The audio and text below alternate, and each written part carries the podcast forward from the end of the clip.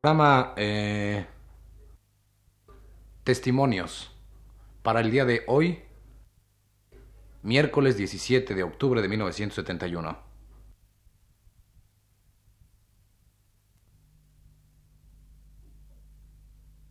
Radio Universidad presenta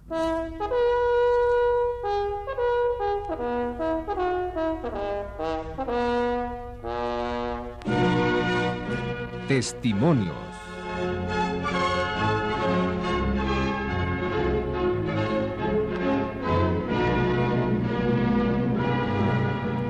Esta noche, Josefina Millán de Solares entrevista a Juan García Ponce.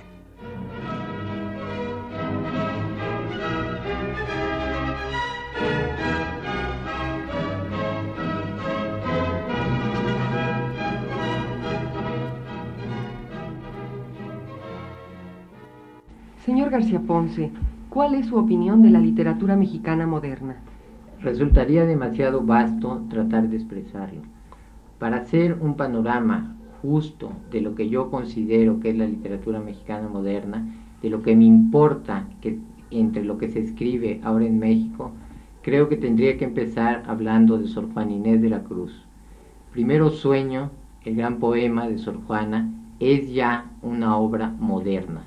es una obra que nos pone sobre las preocupaciones, sobre eh, los sistemas, sobre los valores que van a determinar en gran parte la fisonomía de nuestro mundo tal como nos los entrega la literatura. Pero sin embargo, creo que haríamos justicia a la literatura mexicana moderna estrictamente si de Sor Juana saltáramos a hablar de toda esa importante generación de poetas que se conoce con el nombre común de contemporáneos, y entre los cuales tendríamos que mencionar a casi todos. Tendríamos que partir de Javier Villaurrutia, que le da ya tanta importancia y tan clara y tan moderna importancia dentro de su literatura al sueño, y tendríamos que hablar después de José Gorostiza, de Gilberto Owen, de Carlos Pellicer, de Jorge Cuesta, considerado con justicia, me parece a mí, un gran crítico y el crítico de esa generación en especial, porque todos estos autores, al menos en mi experiencia, son los que crearon el horizonte de la literatura sobre el cual creo yo que se ha desarrollado la literatura mexicana contemporánea. A partir de estas figuras disímbolas y sin embargo unidas de contemporáneos, tendríamos que detenernos larga, detalladamente en Octavio Paz, que no solo es un gran poeta, eh, probablemente actualmente el más grande poeta mexicano, sino que también es un ensayista que se ha preocupado de aclarar las fuentes de las que se nutre la literatura actual de una manera definitiva. Octavio Paz creó precisamente la posibilidad de que en México hubiera una auténtica literatura moderna en el sentido más feliz, más rico de la palabra. Octavio Paz enriqueció con sus conceptos, con su manera de hacer poesía, con lo que su poesía representa, con el mundo que su poesía nos entrega, hasta tal punto el panorama, eh, la, la realidad que nos entregue el panorama de la literatura, que creo yo que casi todos los autores posteriores a él, en mayor o menor grado, nos hemos alimentado fructíferamente de lo que su obra nos da. Así, de una manera, tomando otros caminos, de una manera distinta, han podido nacer para la literatura mexicana novelas, por ejemplo, tan valiosas y tan ricas como Pedro Páramo de Juan Rulfo, ha podido nacer esa excelente obra en prosa que es la de Juan José Arreola, ha podido nacer poetas que, de, que en gran medida, en una justa medida, siguen y, y dan una variante de la obra de paz o se apartan de ella para ofrecernos de todas maneras una visión igualmente rica como Jaime Sabines, Marco Antonio Montes de Oca o José Emilio, eh, José Emilio Pacheco. Y ha aparecido también todo ese grupo de escritores que forman los que yo, a los que creo yo que tendría que considerar los escritores de mi generación y que han escrito obras en prosa tan significativas como las de Juan Vicente Melo, como la de Sergio Pitol, como la de Salvador Elizondo, que enriquecen este panorama hasta el punto de que detenernos en él nos pondría en la obligación de detenernos en cada una de las obras y explicar cuáles son sus puntos comunes, cuáles son sus diferencias y así poder realmente crear lo que pues, se llamara con justicia un panorama, o sea, un conjunto de voces disímbolas cuyo, cuya suma forma lo que podemos llamar la voz de la literatura mexicana. ¿Cuáles han sido, a su manera de ver, las principales corrientes que han influido directamente en la literatura mexicana? Yo creo que en todo auténtico escritor no influyen jamás corrientes, porque precisamente lo que un escritor hace es separar, eh, aislar, buscar las voces en las que puede encontrar una correspondencia con, lo que, con aquellos aspectos de la realidad, aquellos aspectos del lenguaje que hieren en verdad su imaginación. Hablar de corrientes es establecer un criterio general dentro del cual me parece a mí que difícilmente puede caber un gran escritor. Si nosotros nos podemos a pensar en los, en los poetas mexicanos importantes, en los prosistas mexicanos importantes, tendremos que darnos cuenta que, por ejemplo, el surrealismo ha tenido un lugar en la obra de Javier Villurrutia o de Octavio Paz, que es imposible pensar en muerte sin fin sin recordar de una manera legítima a Paul Valéry que para detenernos en la obra de Gilberto Owen tendríamos con justicia que recordar también a T.S. Eliot, que Faulkner aparece perfectamente asimilado, convertido en otra cosa,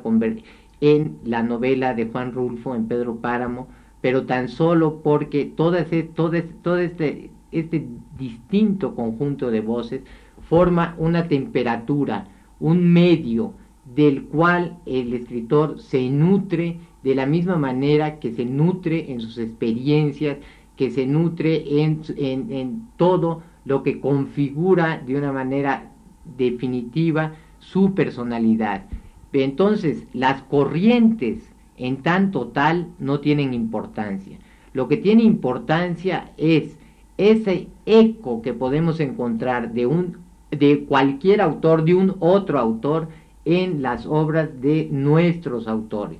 Sin, sin duda alguna, esta es una cosa positiva para la literatura, precisamente lo que le establece como continuidad, lo que establece el, el, camino seguro de su desarrollo es esta posibilidad que brinda de que de la literatura salga nueva literatura continuamente, de que aquel panorama que se nos ha abierto a través de algunas obras significativas salga un nuevo panorama que viene a sumarse a él constituyendo una manera distinta de decir. Yo por esto considero que todas las influencias contra lo que dice la mala crítica con tanta frecuencia no son nocivas, sino al contrario benéficas. Ese es el camino a través del cual el escritor logra definirse realmente y encontrar su propia manera. Ningún escritor sale del vacío, sale de un espacio inhabitado hasta entonces,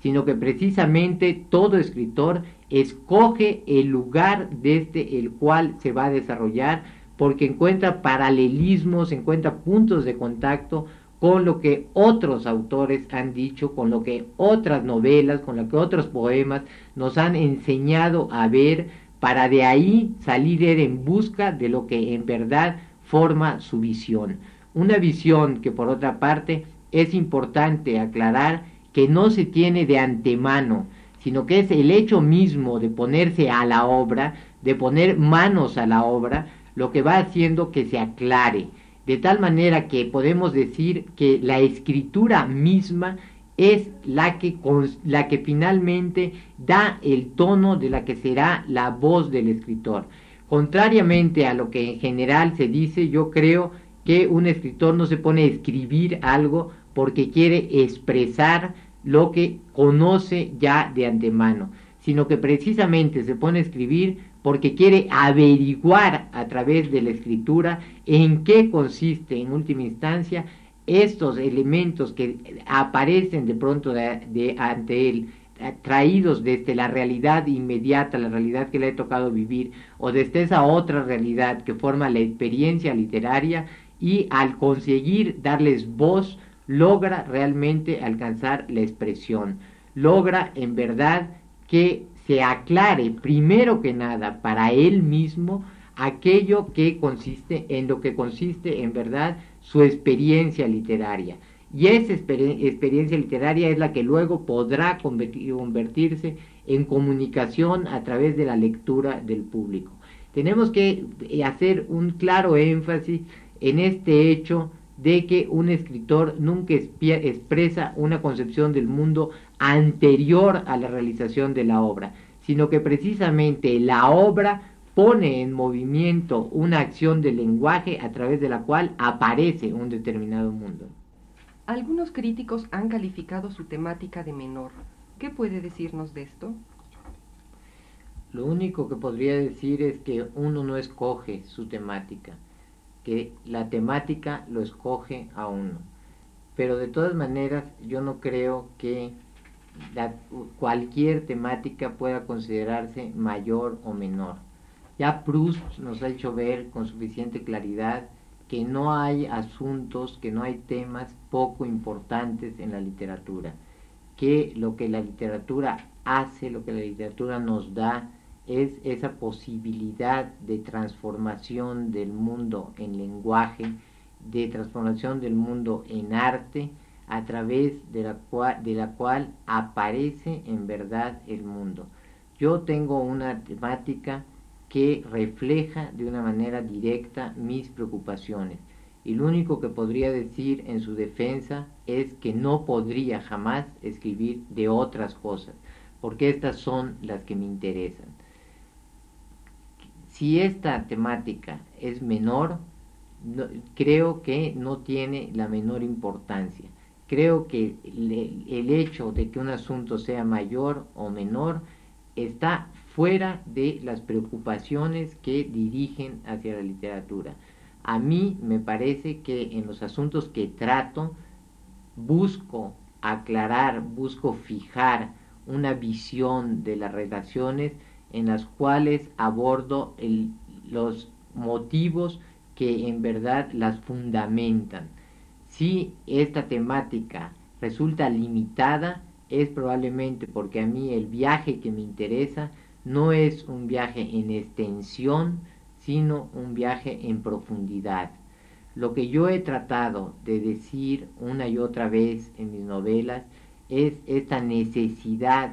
de encontrar el camino hacia una otredad, hacia un otro, hacia una parte otra de las relaciones humanas en las que éstas puedan ser más auténticas, en las que éstas puedan encontrar su verdadera proyección, su, verdadero sentido y por tanto resulten reveladoras de nuestra condición y nos pongan desde un estado de libertad extrema frente a las exigencias del mundo, frente al problema del tiempo, frente al problema de la fugacidad de la vida, frente a las necesidades que trae consigo, que, que crea el propósito, la, urgencia de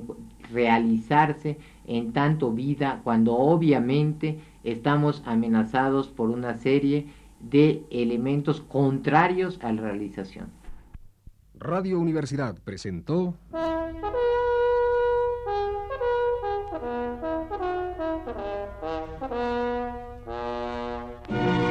Testimonios.